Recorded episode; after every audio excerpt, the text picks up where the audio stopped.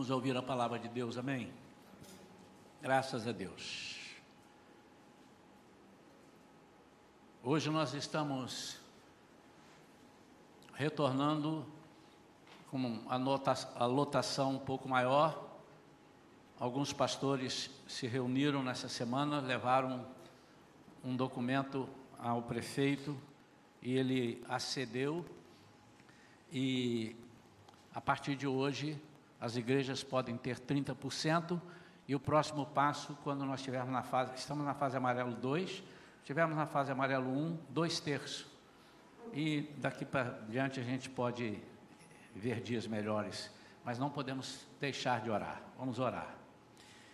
Nós vamos abrir nossas Bíblias em Efésios capítulo 6. Estamos no último capítulo desse estudo que estamos fazendo já há dois meses sobre a igreja, é, a carta à igreja de Éfeso. Sempre lembrando os irmãos que essa não é uma carta como as demais cartas do apóstolo Paulo, endereçadas especialmente àquela igreja e somente para aquela igreja, com assuntos pertinentes àquela igreja, como a de Gálatas, como a de, de aos Colossenses, aos Filipenses, mas essa é uma carta que se é, trata-se de um tratado do Evangelho, tanto que, segundo alguns estudiosos, ela foi copiada e endereçada a demais igrejas, a outras igrejas. E hoje nós vamos entrar na fase da igreja comparada a um soldado. A igreja comparada a um soldado. Embora esse estudo nós vamos dividir pelo menos em dois domingos. No próximo domingo, eu não estarei falando sobre Efésios. Próximo domingo, nós estaremos trazendo uma mensagem uh, própria para o dia. Então, hoje, depois do domingo que vem, eu salto esse estudo e nós entramos na última parte desse estudo no domingo, dia 16, pela manhã. Efésios 6, perdão, é, Efésios 6, de 11 a 18. Então, vamos entrar, é, le, vamos ler a parte que estaremos terminando depois, mas que dá base a, a, a esse título, a igreja como um soldado. Diz assim: revestivos de toda a armadura de Deus, para poderdes ficar firmes contra as ciladas do diabo. Porquanto nossa luta não é contra seres humanos, e sim contra principados e potestades, contra os dominadores deste sistema mundial, do sistema mundial em trevas, contra as forças espirituais do mal nas regiões celestiais. Por esse motivo, vesti toda a armadura de Deus a fim de que possais resistir firmemente no dia mau e havendo batalhado até o final. Então, havendo batalhado, nós, apesar de termos Deus, nós temos que batalhar, mas com as armaduras dele. Havendo batalhado até o final, permanecereis inabaláveis, sem retroceder.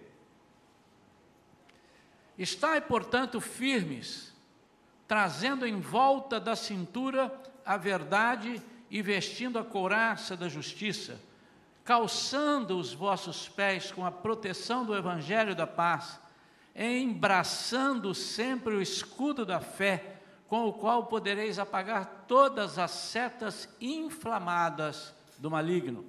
Usai igualmente o capacete da salvação e a espada do Espírito, que é a palavra de Deus Orai no Espírito em todas as circunstâncias, com toda petição e humilde insistência. Tendo isso em mente, vigiai com toda a perseverança na oração por todos os santos. Os santos aqui, com S minúsculo, significa todos os separados, todos os servos de Deus que o aceitam como Senhor e Salvador.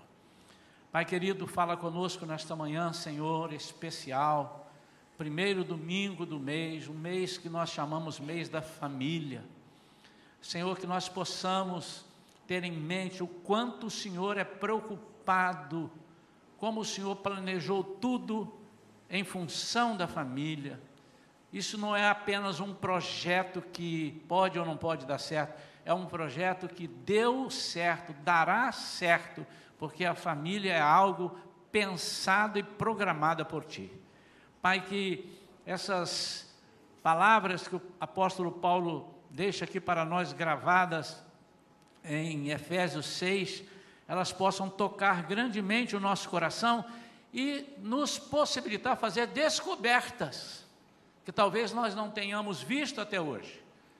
Nós oramos, Senhor, humildemente, dizendo: Não somos capazes se tu não fores conosco.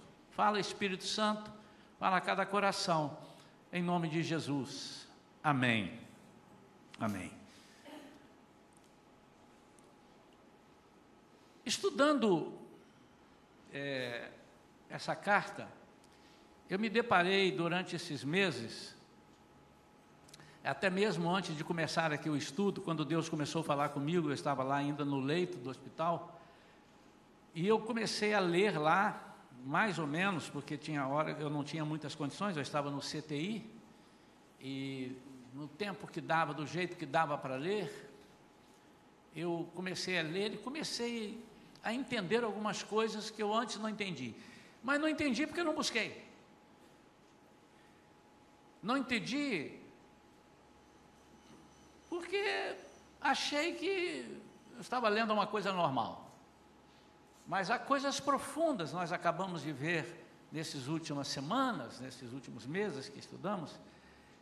E uma das coisas que me inculcou, uma das coisas que me chamou a atenção, é que no capítulo 6, ele vai falar da igreja comparada a um soldado, e eu começo falando sobre filhos e servos. E eu disse, olha, como é que pode ser isso? Ele vai começar a falar, e foi de propósito que eu li a partir do versículo 11. Mas até o versículo 11, até o versículo 9, para ser preciso, 10, ele dá uma, uma preparada para entrar aqui na, caminhando com a armadura. Ele fala sobre filhos e sobre servos. E eu comecei a orar e estudar, e o Senhor é, abriu meu entendimento.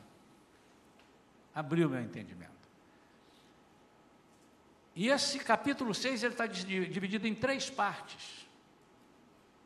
Nós vamos estudar hoje uma parte. As demais, as outras duas, nós vamos estudar no próximo estudo, sem ser domingo o outro.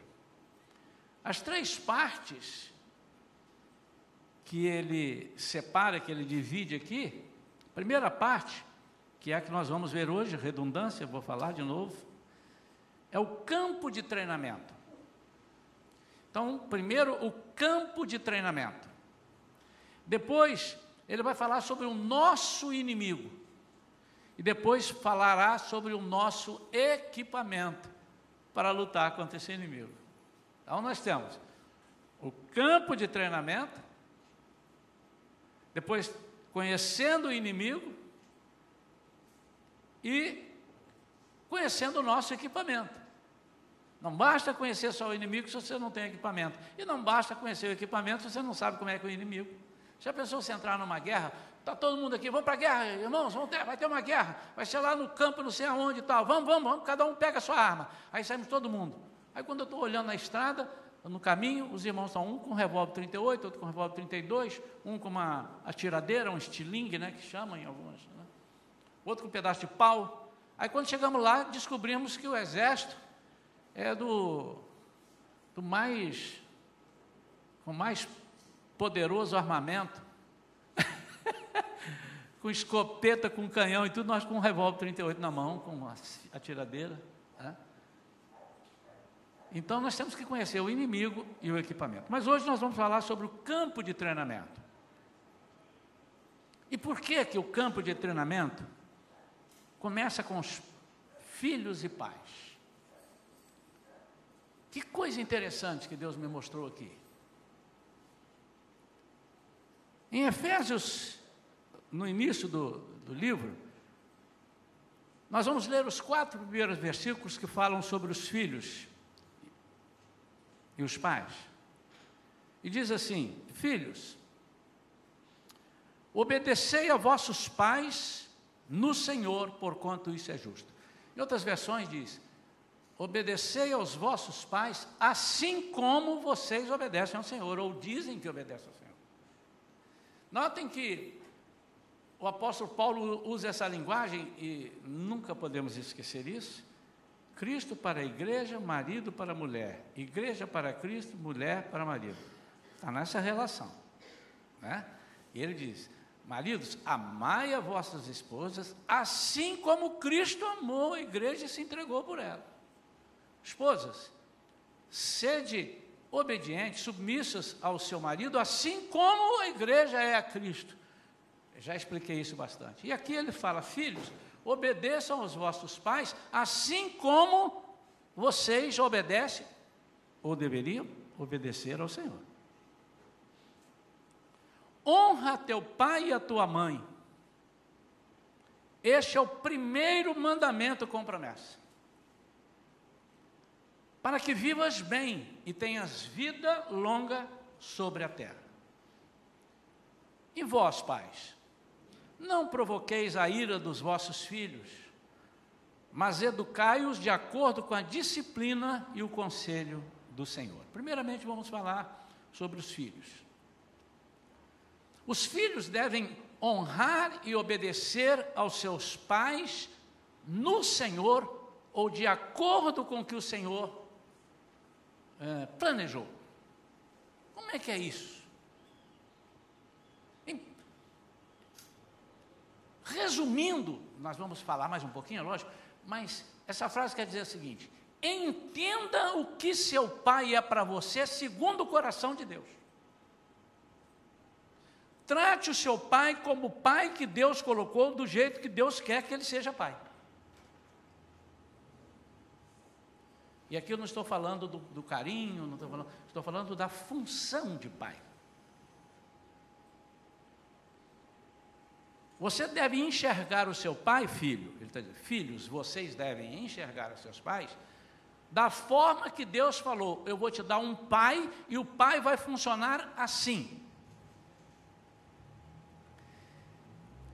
Entender esse processo no plano da criação dos, de, de no plano de Deus na criação dos filhos, é algo tão importante que se nós não entendermos isso, é como se nós quiséssemos entender o teorema de Pitágoras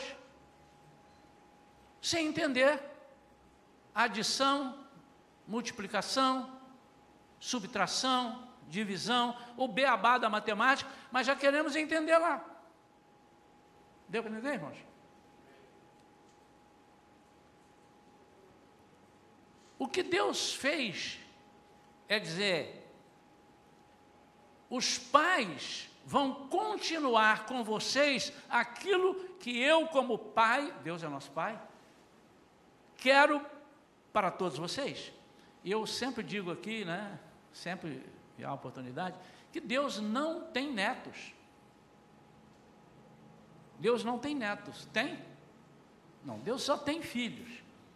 Então, segunda coisa que você precisa entender, que o seu filho não é seu filho, é filho de Deus que Deus entrega para você, que cuide dele como ele cuida de você. É no, no item paz, daqui a pouco a gente fala mais. Eles devem honrar não no sentido apenas financeiro, que muita gente entende, honra seu pai. Não, eu estou cuidando do meu pai até ele morrer, ele não vai para asilo, ele não vai para isso, ou não vai para aquilo, eu vou dar dinheiro. Vou não é isso apenas, isso está dentro do contexto. Mas o mais importante, porque você não fará isso com amor se você não entender quem é o seu pai. Você não fará isso com afinco e com o coração. Lembre que na mensagem passada nós falamos que uma das marcas nossa do cristão é andar em amor, e andar em amor é fazer tudo com amor. E para nós, filhos, entendermos isso, nós temos que estar alinhados com Deus. Se eu não entender o que Deus fez por mim e como Deus me trata, eu não vou entender que essa fábrica de paz Sim, fábrica de paz. Funciona como Deus quer que funcione. Os pais são uma fábrica de pais, de mães, de maridos, de mulheres. Amém. Não é incomum, não é incomum nós vemos uma família estruturada, onde o, pai, onde o marido respeita a mulher, a mulher respeita o marido e tal, e, os, e eles vivem bem. E depois dali os filhos casam e degringolam.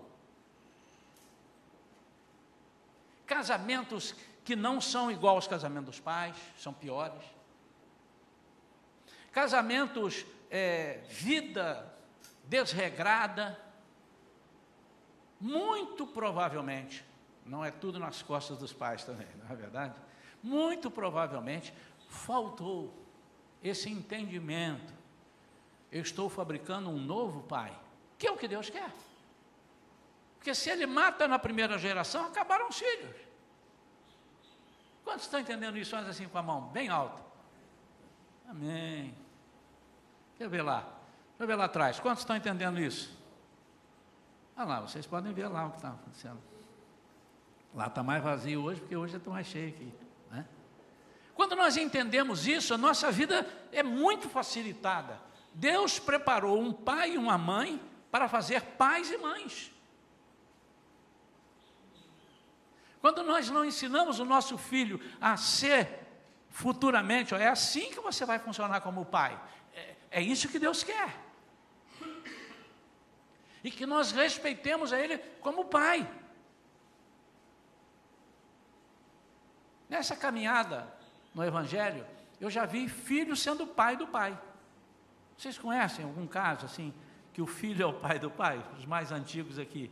Eu falei os mais antigos, o João levantou a mão, mas você já tinha levantado antes, né, João? Os mais antigos, mas não precisa ser antigo, eu estou brincando. Vocês já viram filho que manda no pai? Já viram? Ele é pai do, do pai. Segundo a Bíblia, está errado. Vocês já viram o, o, o pai que faz tudo pelo filho inclusive o que não deveria fazer, está errado. Porque não está ensinando ele a ser pai. Mas o papel dos filhos, o nosso papel como filho, né? eu já não tenho mais os meus pais, mas eu tenho a minha esposa que constatou, e um dos testemunhos dela, ela falou domingo aqui, que ela, quando olhou como eu tratava os meus pais, falou assim: esse serve para ser meu marido. O que, é que ela está pensando? Eu quero gerar uma família como a dele. As minhas filhas, antes de casar, falavam: ah, eu quero casar, mas eu quero ter um casamento como o dos meus pais. O que, é que eles estão dizendo? Eu quero continuar essa herança geracional. Obviamente aqui não estou me endeusando, irmão, dizendo que eu tenho muitas dificuldades, eu tenho muitas falhas. Todos nós temos, não estamos tratando disto, estamos tratando de função. Eu não estou aqui dizendo o pai que erra, o pai que falha, todos falhamos. Qual o pai que pode dizer, eu nunca falhei? E às vezes ele falha pensando que nunca falhou. Eu nunca falhei, dei tudo para o meu filho. Quando ele ia abrir a boca, eu já dava. Você falhou nesse quesito, irmão. Isso é uma falha muito grave. Você não ensinou a ele a nadar de braçadas. Toda vez que ele falou, vou morrer, você salvou. Vou morrer, você salvou. Um dia você morreu, ele falou, vou morrer. Morreu. Porque você não ensinou a ele. Em todas as áreas da sua vida. Há dificuldades. E Jesus nos ensinou isso. O Pai, Deus, nos ensinou isso.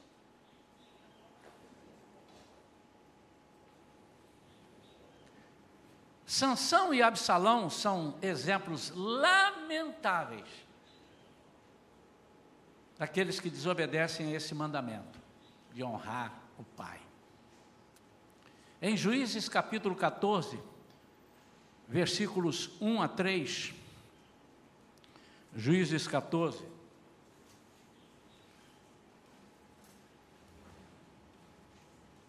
Sansão desceu até a cidade de Tima e ali contemplou uma moça filisteia. Retornou para casa e solicitou ao seu pai e sua mãe: Reparei uma jovem entre as filhas dos filisteus, inimigos do povo de Deus. Havia uma ordem de Deus para eles não se contaminarem, para eles não se misturarem. Né? Reparei uma jovem entre as filhas dos filisteus, peço-vos que a tome por esposa para mim. Note que era assim que funcionava, era o pai que tomava a filha, ia lá e dizia, olha, você vai ser a esposa do meu filho. Por isso que ele fala com os pais. E há uma incoerência muito grande aqui que vai acontecer agora. No entanto, seu pai e sua mãe questionaram-lhe: Não há mulheres entre as filhas dos teus parentes, parentes aqui é da, da, da nossa tribo, né? E no seio de todo o teu povo, para que vás procurar esposa entre os incircuncisos? Mas Sansão replicou a seu pai: Consiga-a para mim, te peço. É esta a jovem pela qual me apaixonei. Pai, eu estou pedindo para o senhor escolher, mas eu quero que o senhor escolha aquela ali.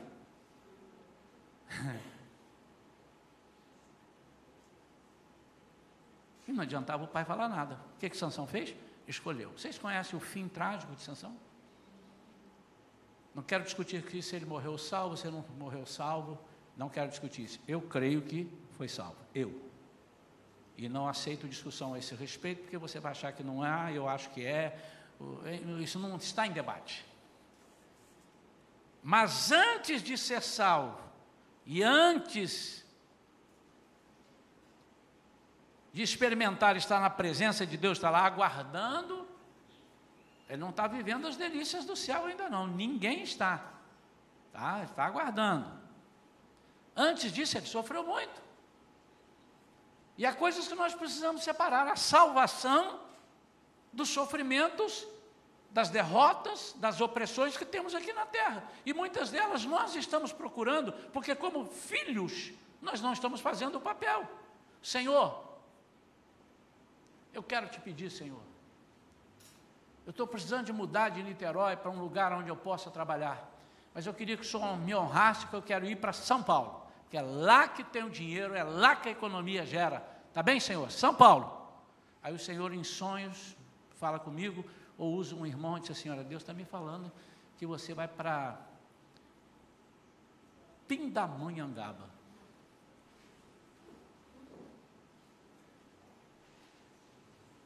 Eu disse, não, eu quero São Paulo. Eu sou servo de Deus. Aí começa a fazer campanha para ir para São Paulo. Irmãos, vamos orar aqui, que Deus colocou no meu coração que eu quero ir para São Paulo. Deus fecha a página e espera o que, é que vai dar nisso. Embora Pindamonhangaba seja do estado de São Paulo, estou dizendo da cidade, tá bem? E é assim que fazemos com Deus muitas vezes. Eu quero casar com aquela moça. E fazemos, Senhor, eu quero isso, isso, isso, isso, isso. Assina aqui para mim. E Deus não faz. Por isso que ele está dizendo: você tem que tratar o seu pai com honra, assim como você honra a Deus. Se você honrar a Deus, é mais fácil de você saber honrar a seu pai, porque você vai entender que seu pai é como Deus aqui na terra colocado para te ajudar. Amém ou não? Por isso que ele disse: Nosso pai, qual? O que está no céu. Porque há outro pai aqui. Absalão, em 2 Samuel 15, de 1 a 12, fala essa história. Não vamos ler todos esses versículos, mas é uma história muito conhecida do que Absalão faz com, com Davi, seu pai, a conspiração.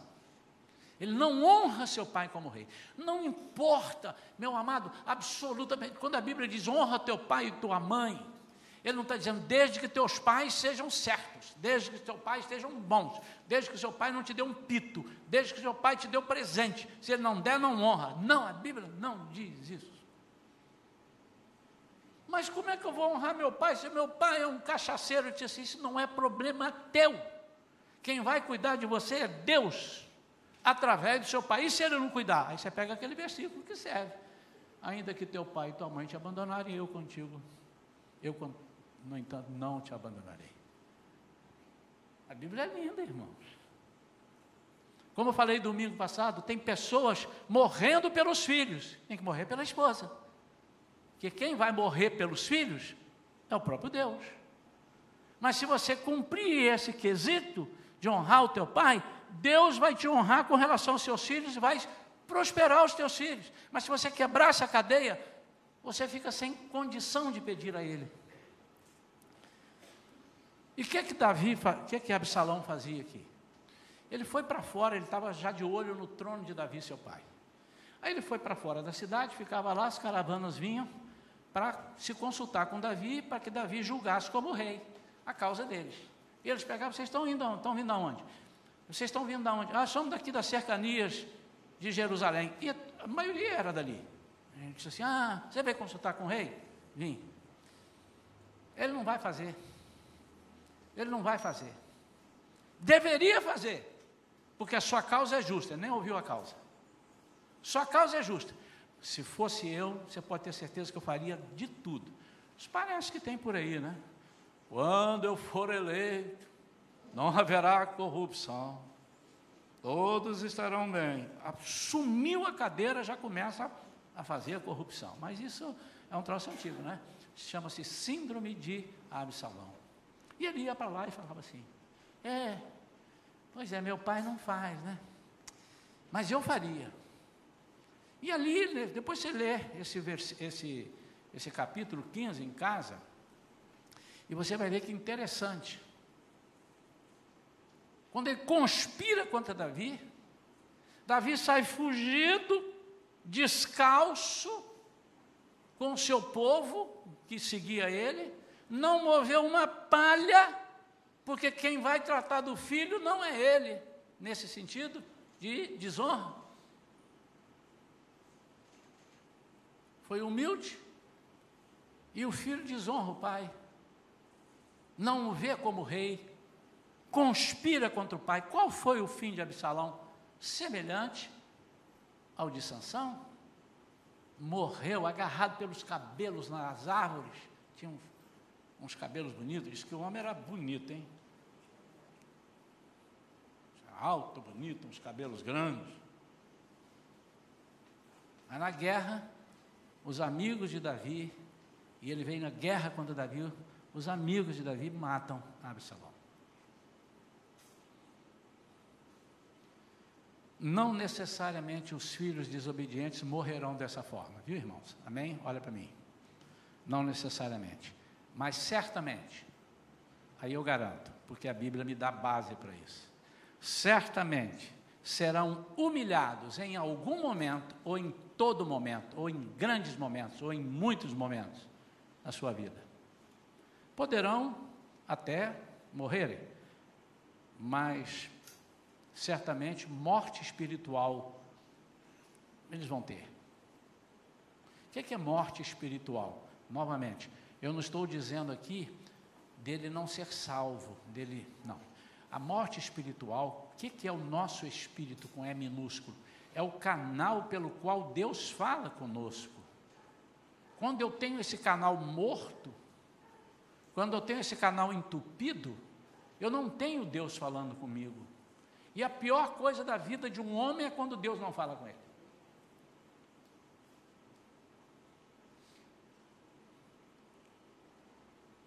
Poderão ter morte espiritual, não serão prósperos. Pode escrever que não serão prósperos. Não, mas eu, pastor, dois dedinhos aqui. Eu conheço uma família, os pais os filhos não honravam os pais, tinham fazer tudo. Esses filhos são os mais ricos que eu conheço da cidade de Niterói. Isso quer dizer que são prósperos, amado? Vamos lá futicar, vamos lá olhar a família, a vida deles. Você pode ter certeza que falta prosperidade em alguma área. Falta conserto em alguma área, porque prosperidade abrange todas as áreas.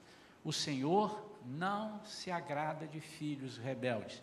Filhos, anotem isso. Cadê os filhos que estão aqui, que têm seus pais vivos? Levantem a mão, faz favor. Ouça, o Senhor não se agrada de filhos rebeldes. Pastor, eu não concordo. Pague para ver. Vá em frente. Então, como diz aqui no versículo 1 de Efésios, os filhos têm obrigação para as coisas darem certo. Não, mas eu não tenho obrigação, eu não faço. Você pode não fazer. Você não é obrigado a fazer. Mas para dar certo, para a cadeia não desencadear, obrigação de respeitar e obedecer os seus pais como ao Senhor.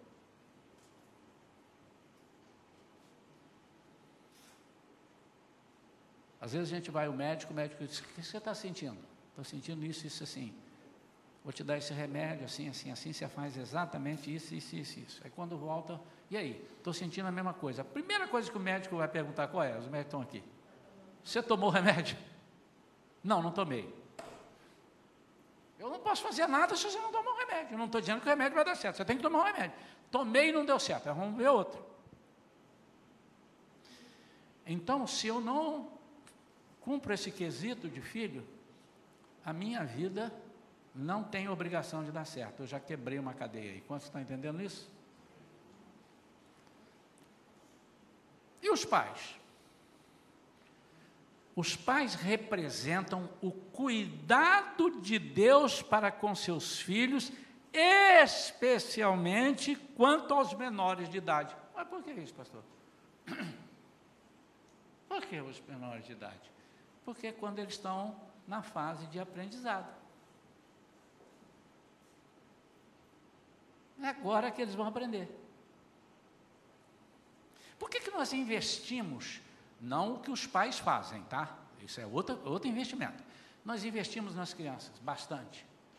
E ali eles não só cantam musiquinha, sou uma florzinha de Jesus. Legal, legal. Eu, quando era criança, cantava. Entendeu? Qual florzinha que você quer ser? O lírio. Eu não quero ser rosa, né? Quais são? Não, meu barco é pequeno e grande é o mar. Jesus, isso é legal, mas isso é pouco. Isso é para eles lembrarem. Nós estamos ensinando o caráter cristão, é a nossa parte. Mas tem a parte dos pais que ensinam o caráter cristão. Tem a parte dos pais que ensina aquilo que Deus está falando. Mas, vamos lá, eu estou investindo nas crianças, eu que eu digo é a igreja, Shalom, não é eu, Isaías, tá? Estou aqui com uma equipe, tem coisas que nem sei que está acontecendo lá, mas já, sei que está dando resultado. Né? A pastora Vera está na direção, e juntamente com outras colaboradoras, tem irmãs que estão arrebentando a buca del balum, tá muito bom, né? porque eles entenderam a visão. Vamos investir nas crianças. E o diabo copiou da gente. O diabo copiou isso da gente. Faraó, quando percebeu que Moisés ia sair com todo mundo, a última coisa dele, então deixa aqui as crianças, a penúltima, a terceira, deixa aqui as crianças, você vai andar na, com criança no deserto, Moisés? Você está maluco, Moisés? Você conhece as feras do deserto, a noite é muito frio, o sol é causticante de dia. Não, deixa eles aqui. E eu, eu chego a dizer que se eu estivesse lá, eu ia ver alguns pais, eu acho que deve ter acontecido. Oh, Moisés, por favor, por favor, por favor, por favor, Moisés, por favor, deixa nossos filhos aqui, eles vão estudar nas melhores escolas do Egito, eles vão ser como Moisés, yeah! Muitas vezes nós estamos entregando os nossos filhos às feras e não sabemos. Moisés falou, nananina não, isso é desde aquela época, esse nananina não vem de lá. Não adianta, nós vamos com todos. Todos.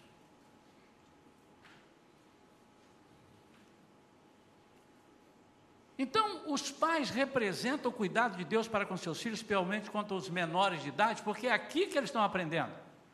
Senão, não tinha o versículo. Ensina a criança no caminho que deve andar. E não ensina o adulto no caminho que deve andar. Eles também devem ser ensinados. E quando eles crescerem, jamais se desviarão deles. Pastor, conheço pessoas foram criados na igreja e se desviaram e não voltaram.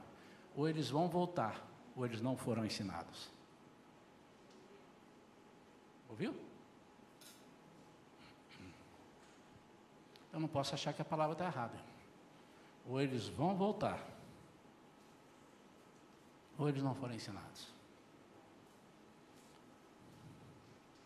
Como cristãos, os pais, nós pais, devemos educá-los na palavra de Deus, primeira coisa, palavra de Deus. Você pode fazer o que você quiser, mandar seu filho para fazer curso na Cochinchina, aonde você achar, pode pagar, mas se a palavra de Deus não for ensinada, não vai valer de nada, ele vai ser vazio, ele vai ser intelectualmente muito bom, mas vai ser vazio, vazio, vazio, vazio, vazio. Quer você concorde com isso ou não? Eu estou aqui para pregar a palavra. Zelar pelo seu progresso moral. Os pais têm que fazer isso. Você não pode deixar o seu filho fazer o que ele, o que ele quer, porque ele não sabe o que ele quer, é simples. Não, tudo que meu filho quer eu dou, porque eu não tive na minha infância. Entrega o carro para ele, quantos anos ele tem? Oito anos, entrega o carro para ele, fala com ele, vai lá no centro de Niterói busca isso para mim, vai, entrega o carro para ele. Se ele for dirigindo bem e voltar, dirigindo bem, com certeza, se não der muita sorte, um guarda vai pará-lo. E quem vai ser punido? Ele, não é isso? Não. Então, papai, olha para mim. Cadê os papais? Olha para mim. Deus está de olho em você. Como você está tratando o filho dele? você falou que são os meus filhos. Não, não, não, são dele. Ele deixou para você para continuar a forma. Ele falou assim: quem é que vai ensinar a Thaís e a Vivian a serem mães? Isaías e Vera. E quem vai ensinar o Perilinho a ser pai? Perilão, que agora ficou Perilinho, o outro que é Perilão. E Tati. Não sou eu. Como pais? Não eles. E quem vai ensinar o filho do Perilinho a ser pai? O Perilinho. E quem vai ensinar o filho do filho do, do pai? É fácil mais de entender, irmãos. Nós pais somos fábricas de paz. Somos fábricas de maridos. Somos fábricas de esposas. E também de filhos. Sim, os filhos são filhos. E eles... Vou fazer um parênteses aqui. Eu tenho 7.397,5 argumentos contra identidade de gênero. Mais uma. Você fere esse princípio. Você está falando para Deus, eu vou interromper aqui agora o que o Senhor criou. Você está lascado, irmão. Você está indo na contramão de Deus, você está lascado. Ele criou um plano e ninguém pode, porque diz: agindo eu, quem impedirá? Você vai bater de frente com Deus, você é um louco. Vira a página. Eu coloquei aqui uma observação interessante que eu, eu gosto de exemplo, né? Deus me deu assim. Imagine uma fábrica, vamos imaginar uma fábrica. De quê? Alguém fala aí bem alto para sair na gravação, uma fábrica de quê? Dá um exemplo, uma fábrica de quê? Um produto aí, fala. Hein? Refrigerante. De refrigerante. Vamos falar algo mais, vamos falar, refrigerante serve, mas eu quero um, uma outra coisa. Hein? Não entendi. Roupa, roupa, fábrica, roupa, carro. Mas o refrigerante está certo, tá? Carro, roupa. Então tem aqui uma fábrica. Então, irmãos, isso aqui é a fábrica de roupa. Vamos fabricar roupa. Fabriquei uma roupa. Venham comprar roupas. Aí vieram uns cinco, seis aqui compraram roupa. Roupa estragada. Ah, mas pode ser uma. Né? Aí passou, mas veio outra turma. Roupa boa, legal. E agora veio outra turma, roupa estragada, roupa boa, roupa estragada, roupa boa, roupa estragada. Vocês acham que qual é o final dessa fábrica? Fechar. Olha a responsabilidade nossa de pais, fabricando pessoas defeituosas, com desvio moral, com desvio de conduta. Eli, Eli, eu vou tratar com seus filhos, tá? Vou acertar as contas com eles, mas vou tratar contigo. Sacerdote Eli. Mas eu sou sacerdote. Para mim, chega nessa hora, todos são iguais. Eu estive numa das viagens missionárias, eu estive no Japão e achei uma coisa interessante que eles me contaram lá. As coisas, o Japão tem umas. E eles falaram, pastor, Aqui, quando estão fabricando automóvel, e lá pelas três, quatro horas da tarde, qualquer hora, né, fabricaram, aí quando eles vão fazer o teste, o automóvel está pronto. Aí eles fizeram um teste, aquele carro está com um defeito. Sabe o que, é que eles fazem? Eles anulam toda a produção daquele dia, que eles acham pode estar em outros. Então, cancela a produção de hoje, desmancha tudo, vamos fazer tudo de novo. Então o oleiro estava trabalhando. E Deus fala: desce a casa do oleiro. E veja o que, que ele está fazendo. E ali o oleiro estava fazendo um vaso. E eu via, dizia Jeremias, que em dado momento ele quebrava o vaso, e mexia e fazia de novo. Aquilo que não estava certo, ele desmontava e fazia de novo. O que Deus está falando com você nesta manhã, pai e mãe, pais. Se a sua fabricação estiver com defeito, eu vou fazer com que você vire uma fábrica nova. Eu vou desmanchar esse vaso e fazer de novo. Não necessariamente ele vai te matar, vai fazer assim, você vai nascer zero quilômetro. Isso vai acontecer quando Jesus vier nos buscar. Essa natureza pecaminosa some e vem um corpo glorificado. Mas ele vai quebrar todas as amarras que te impedem de ser um pai e uma mãe segundo os conceitos de Deus. E por fim desse item paz, e já vamos terminar aqui mais cinco, sete minutos, eu termino todo o esquema. Ele diz no versículo 4: E vós, pais, não provoqueis a ira dos vossos filhos, mas educai-os de acordo com a disciplina e o conselho do Senhor. Eu queria falar um pouquinho sobre provocar a ira dos filhos. Os pais devem evitar submeter seus filhos a qualquer constrangimento. Não aquele que eu não sei, eu constrangi meu filho sem eu saber. Não, não, não. Isso é ignorância. Você na ignorância não pode ser punido. Mas constranger o filho. Eu vou dar um exemplo de constranger. Um pai quer castigar um filho. Aí o filho ou a filha, vamos pegar uma filha, né? Ela diz assim: Pai, eu fui falar com a mamãe. Mamãe falou que para falar contigo, o que, que é?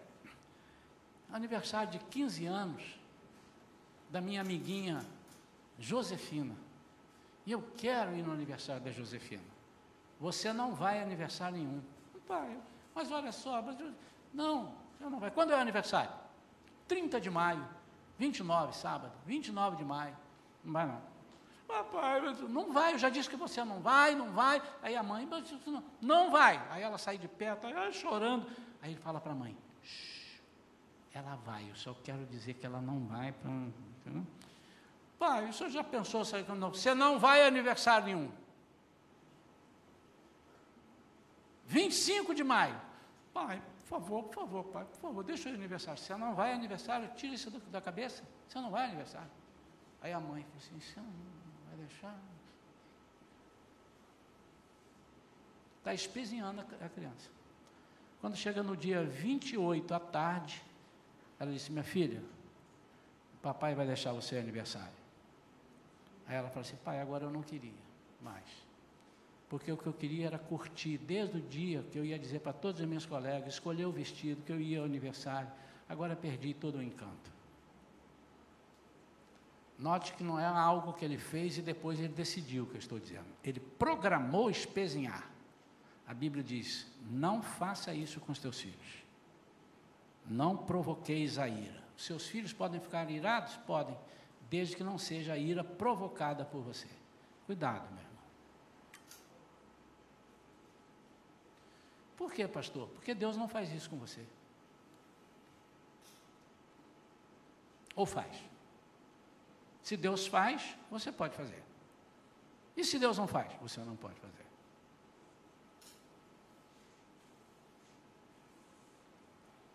O filho é meu, eu faço o que eu quero. Se, a, nem a vida é sua, amado. Como é que você está dizendo que o filho é seu? Nós temos uma mania de dizer: a vida é minha, eu vou para onde eu quero. Você está maluco? Você comprou de Jesus porque ele pagou um preço que ninguém tinha na face da terra, preço para dinheiro para pagar. E você agora diz que a vida é sua. E agora vem dizer que o filho é seu. Você está maluco? Só pode estar. E por fim, servos e senhores, quanto a vós outros escravos, obedecei aos vossos senhores terrenos com todo respeito, versículo 5, e temor, com sinceridade de coração, assim como vocês fazem com Cristo. Aqui ele está falando de escravos e ele se remete a escravos, a funcionários, a pessoas. Funcionários, você tem que tratar os seus senhores como você trata Cristo, que é o seu Senhor. Pastor, não quer dizer isso, não. Ai, ai, ai, ai, ai, você vai me arranjar um problema, meu amado. Porque você vai estar marchando com o pé esquerdo, todos os cristãos entendem dessa forma e marcham com o pé direito. Você acha que você que está certo. Não servindo à vista como para agradar os homens, mas como servos de Cristo, fazendo de coração a vontade de Deus. Quando seu patrão estiver fora, agora é que você tem que ser o melhor, porque ninguém está vendo, ele não está vendo. Quando você está trabalhando home office, o que deve ter gente trabalhando de home office, essa quarentena, esse isolamento de um ano, o que deve ter roubado do patrão de horas e de coisas não deve ser normal. Deve ter. Agora, tem muita gente, é nesses que eu quero olhar, que têm sido fiéis e são promovidos, estão sendo honrados, estão sendo gabaritados no, com sarrafo lá em cima. Como diz alguém aí, o outro patamar. Amém? As outras torcidas podem dizer também amém. Os senhores, no entanto, devem tratar seus servos como tratariam a Cristo. Você tem empregados? São bênçãos para te ajudar. Estão ali para te auxiliar. Uma vez eu estava numa das viagens que eu fiz aos Estados Unidos, eu vi o pessoal debatendo, esses imigrantes, botar tudo para fora, chuta, blá. Aí levantam um, um deputado, não lembro se foi isso, e disse assim, vocês são ingratos. América, você é ingrata, América. Que quem subiu nessas pontes, ficar lá em cima, caiu, machucou e tal, foram os imigrantes.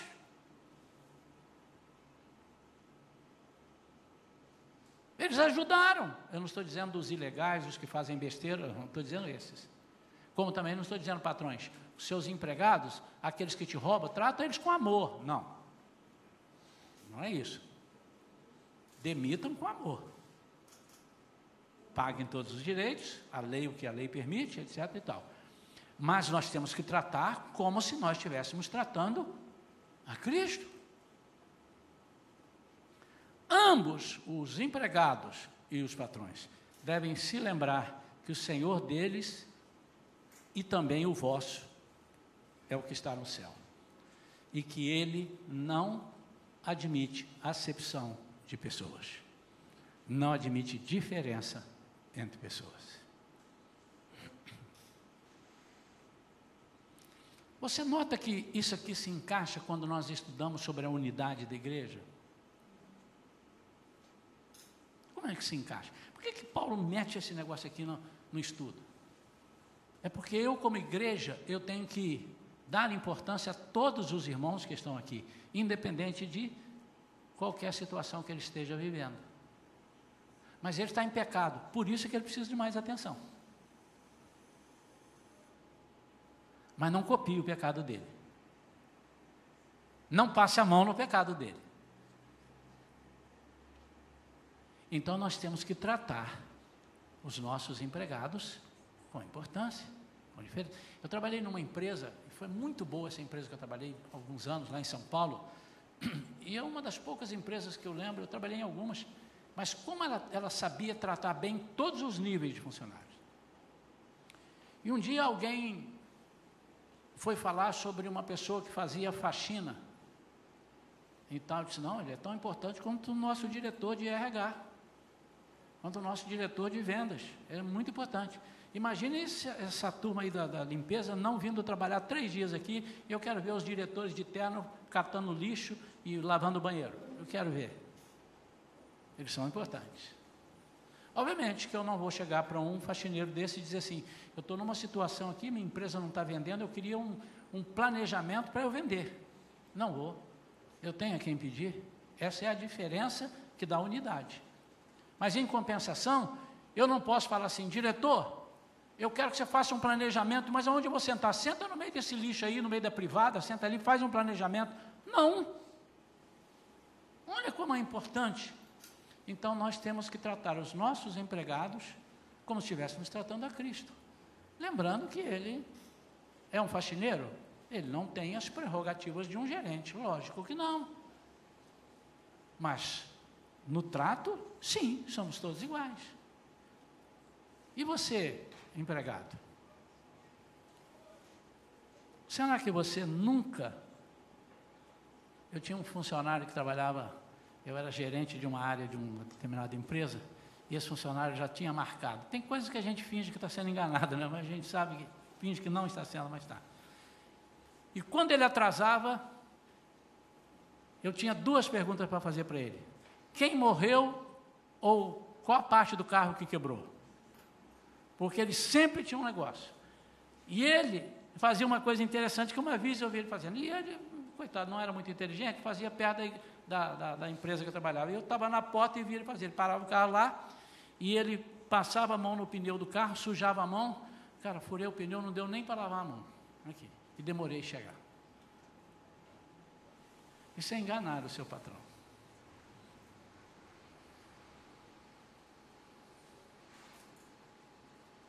Será que está certo? Eu dentro da empresa, em vez de estar trabalhando, eu estar ali no meu celular. Oi, miga. Oi, miga. Tudo bem? E ontem? Ah, ontem foi lindo. Aí pego mais meia hora. Olha aqui, não sei o que e tal. É, oh, é, é legal isso? Não? E dentro da igreja, é?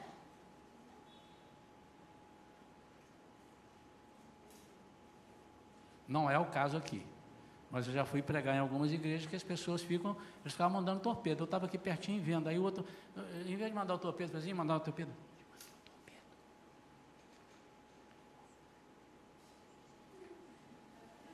E olhando assim, eles devem estar gostando da pregação e comunicando a pregação, né? Tá certo, irmãos? Só para reflexão. Eu quero orar por paz, e filhos. Primeiro domingo do mês de maio, mês da família. Eu quero orar para que cada pai entenda o propósito. Cara, você é uma fábrica. Deus te colocou aqui. Eu queria que você escrevesse na sua testa, não literalmente, mas escrevesse: fábrica de paz, fábrica de mães, fábrica de maridos e fábrica de esposas.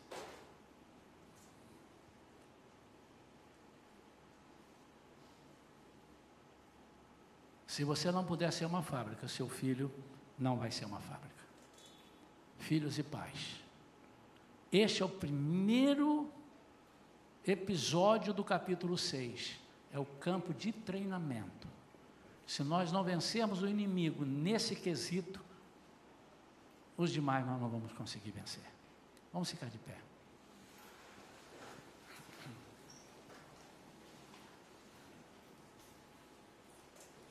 Eu não sei se alguém nessa manhã, eu quero abrir espaço para vir ao altar aqui.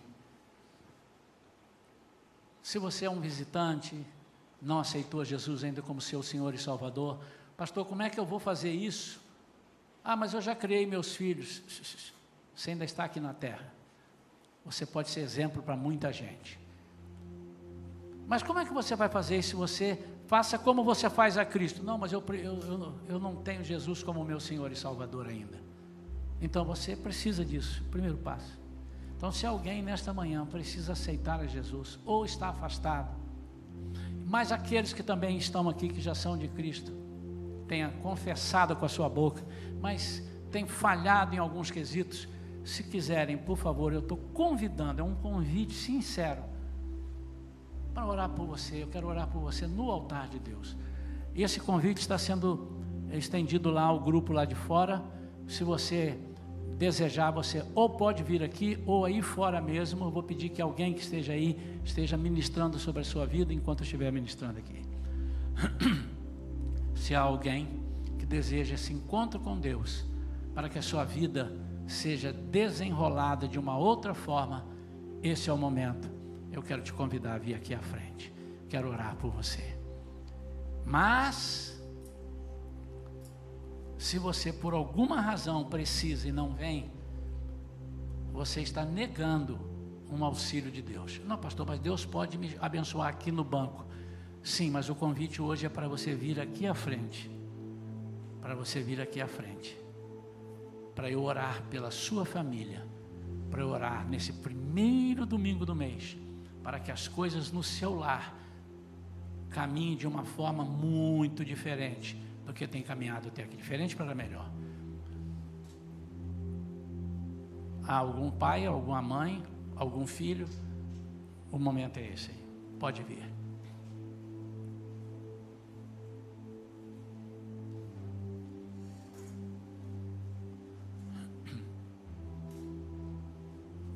Deus conhece o nosso coração. E só Ele pode dizer: você precisa estar lá na frente. Eu estou te dando essa oportunidade. Eu preparei tudo isso para você hoje. Não venha com aquela disse assim, não, Deus conhece o meu coração. Então você não precisa mais orar, Ele já conhece o seu coração. Não precisa fazer mais nada. Fica em casa, não faz mais nada. Não faz mais nada. Deixa que Deus faz tudo, você não precisa fazer nada. Não é isso, que, não é assim que funciona. Vem em nome de Jesus. Pode ficar mais aqui à direita, sim? Ah, mais alguém, irmãos? Eu quero orar. Eu não quero sair daqui com o sentimento de que eu devia ter insistido mais dois minutos ou três. Não quero sair daqui. Não quero ser puxado a orelha, pelo, ter a orelha puxada pelo Espírito Santo, dizendo você tinha que insistir mais um pouco. Eu quero insistir porque há momentos na nossa vida que a gente quer e parece que uma pedra pesada prende a nossa perna, a gente quer ir, e só depois que a gente vai entender, e agora a perna destravou, eu queria ter ido, ah pastor, se eu só tivesse insistido mais dois minutos, eu iria. Pois eu estou insistindo. Pode chegar um pouquinho mais para cá, por favor, assim? Só para não ficarem aglomerados ali. Podem vir.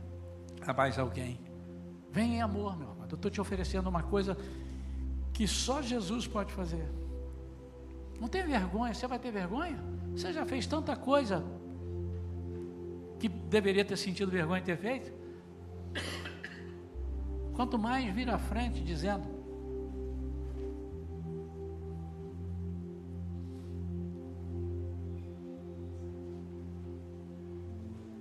Juliana estava aí agora há pouco. Vem cá, Juliana. Já sabe para que, que eu estou te chamando.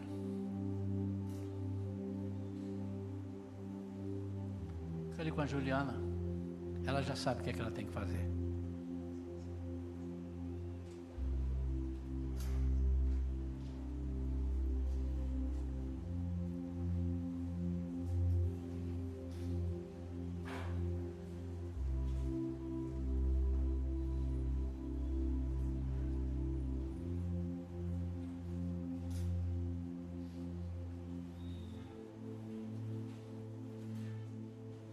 Há mais alguém, irmãos?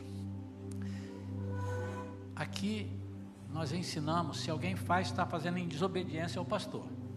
Nós ensinamos que ninguém vai ter que. Ia lá, lá, família fulano feio, meu Deus, foi à frente, pedia. E ninguém tem que pensar isso. Não é para pensar. E se pensa, está em desobediência a Deus e ao pastor, que o pastor ensina para não pensar assim. Porque nós obstruímos pessoas de virem à frente quando nós pensamos assim. Ou como ficamos depois, chegamos, você foi lá na frente, você está com algum problema, irmão? Lógico. Que tipo de problema? Não te interessa, a não ser que você tenha confiança na pessoa. Aí você fala, vem aqui, vamos orar. É nesse sentido que eu estou dizendo. Você tem confiança em alguém, você conta o seu problema e ora com eles. Tem mais alguém, irmãos? Lá da parte externa, se há mais alguém, em nome de Jesus, eu vou orar agora. Eu quero pedir a vocês uma atitude nessa oração, é a atitude. Prime... Duas atitudes. A primeira atitude é a atitude de fé. Vocês vieram aqui por alguma razão. Estão confiando na palavra pregada, né, na igreja que está fazendo esse trabalho, estão confiando que vão sair daqui resolvidos. Essa é a primeira atitude. A segunda atitude que eu quero que vocês tenham é não tentarem entender como isso acontecerá. Ah, minha filha não fala comigo, meu marido me trata mal. Será que, é que ele vai fazer? Será que ele vai sair daqui e vai me pagar o almoço? Isso não é da tua conta. Não tente entender. Deixa Deus fazer. Só aceite e fala, Senhor, faça do seu jeito. Posso contar com vocês assim? Então vamos orar. Igreja, impõe as mãos para cá, por favor. Vamos honrar. Vamos concordar comigo? Vamos concordar com essa oração, amém? Pai, em nome de Jesus. Há pessoas aqui que eu nunca vi. Há pessoas aqui, Senhor, que eu já vi e conheço. Há pessoas que estão passando problemas que eu não sei quais são os problemas. Mas há pessoas que não estão passando problema nenhum e vieram à frente para dizendo assim: Senhor, eu quero organizar a minha família para ser além daqui. Eu não quero parar aqui, eu não quero parar no ano 2025. Eu quero deixar um legado como família. Seja o que for que estejam fazendo aqui. Senhor, em nome de Jesus, honra os teus servos. Senhor, em nome de Jesus, capacita cada pai, cada mãe, cada filho, cada filha que está aqui no altar de Deus agora. Senhor, que haja unidade na família, como há de Cristo com a igreja, da igreja com Cristo. Pai, em nome de Jesus, que os filhos agora entendam, os pais entendam a relevância desse ensinamento de apóstolo Paulo para nós que nós possamos sair daqui nesta manhã festejando e celebrando a vitória na vida dos teus servos. Em nome de Jesus. Amém. Tudo que vocês, tudo que vocês pensaram durante a pregação, de bom acontecerá.